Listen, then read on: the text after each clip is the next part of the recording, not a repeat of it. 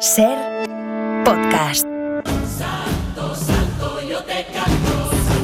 Santos Relatos. Crónicas épicas de santos humanos. Con Sor Rubiasca. Sor Rubiasca, sí, Sor Rubiasca, ¿qué tal? Buenas tardes. Hola, ¿qué tal? Muy buenas tardes a Un aplauso para Sor Rubiasca. Hola, ¿qué tal? Estamos en un templo de la, La ciencia. con vosotros. sí. Vamos a dejar de lado un rato la ciencia y nos vamos a ir a la religión, porque religión y hospitales siempre han estado íntimamente ligados, histórica, Mucho. intrínsecamente, ¿no? Cuántas órdenes religiosas han llevado a hospitales.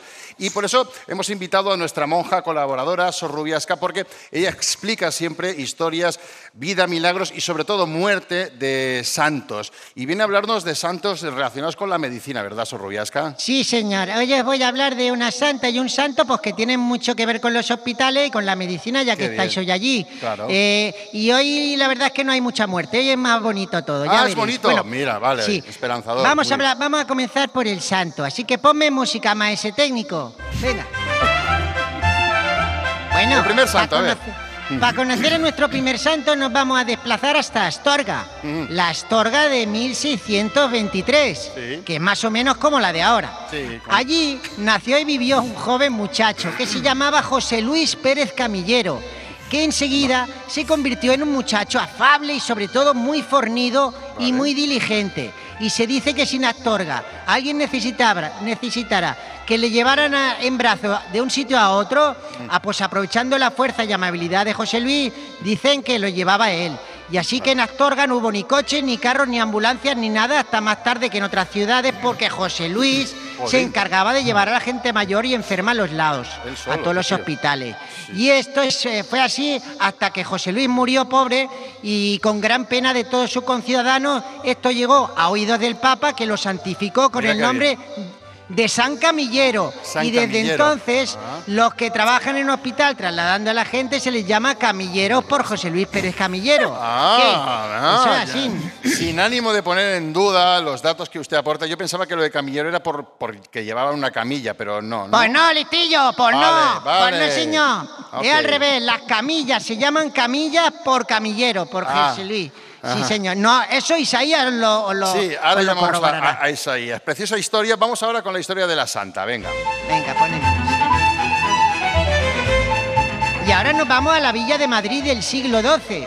Ah. En una pequeña casita en la Gran Vía madrileña, justo donde ahora está el Primark, Justo ahí. pues vivía allí una señora que se llamaba Anastasia. Y cuentan que en ese Madrid del siglo XI, ¿Once? Anastasia... Te has dicho doce. Anastasia... ¿Qué? Que has dicho 12, siglo 12. No está muy claro, no está muy Vale, claro. Pues entonces Son datos iba la señora iba la señora Anastasia para ofrecer sus servicios como remendadora ella era remendadora de ropa Mm. pero lo que dicen es que era muy muy habladora explicaba anécdotas larguísimas y dicen que la gente se acababa durmiendo se quedaban fritos con las turras que pegaba la señora Anastasia Vale. hasta que un día un doctor de allí de Madrid la requirió para que bueno le explicara una historia de la suya de Anastasia a un paciente al que iba a operar de apendicitis Ah. allí Allí que se fue la señora Anastasia y efectivamente el paciente se quedó dormido y el doctor pudo operarlo sin que sufriera dolor. Fíjate y desde tú. entonces la señora Anastasia quedóse a trabajar en el hospital durmiendo a pacientes con sus historias. ¿Vale? bueno, la bueno. santificaron, pero al santificarla se equivocaron al escribir el nombre y en vez de Anastasia pusieron anestesia. Mm. Ah, fíjate. Y- ahí viene. Y de, y de- y de ahí viene. Sí, Sí, sí, lo que estamos eso, aprendiendo se lo hoy, ¿eh? eso se lo explicarán a, esa- a los chicos, a las chicas de allí. Sí, Desde sí, entonces la anestesia saben, sí, sí. eh, se llama anestesia por Anastasia, eso que te dan para que te duermas antes de la operación. ¿Qué? Por un error, ¿Cómo o sea, era? por- debería Sí, sí, llamarse sí. Anastasia. entonces. Anastasia, es y los verdad, anastasistas deberían ser, ¿no? Exactamente, Los exactamente.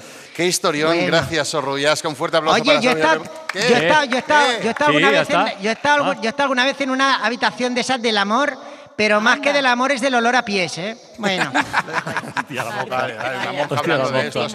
Chao, Sor Rubiasca. Venga. Con Chao. Dios. Para no perderte ningún episodio, síguenos en la aplicación o la web de la SER, Podium Podcast o tu plataforma de audio favorita.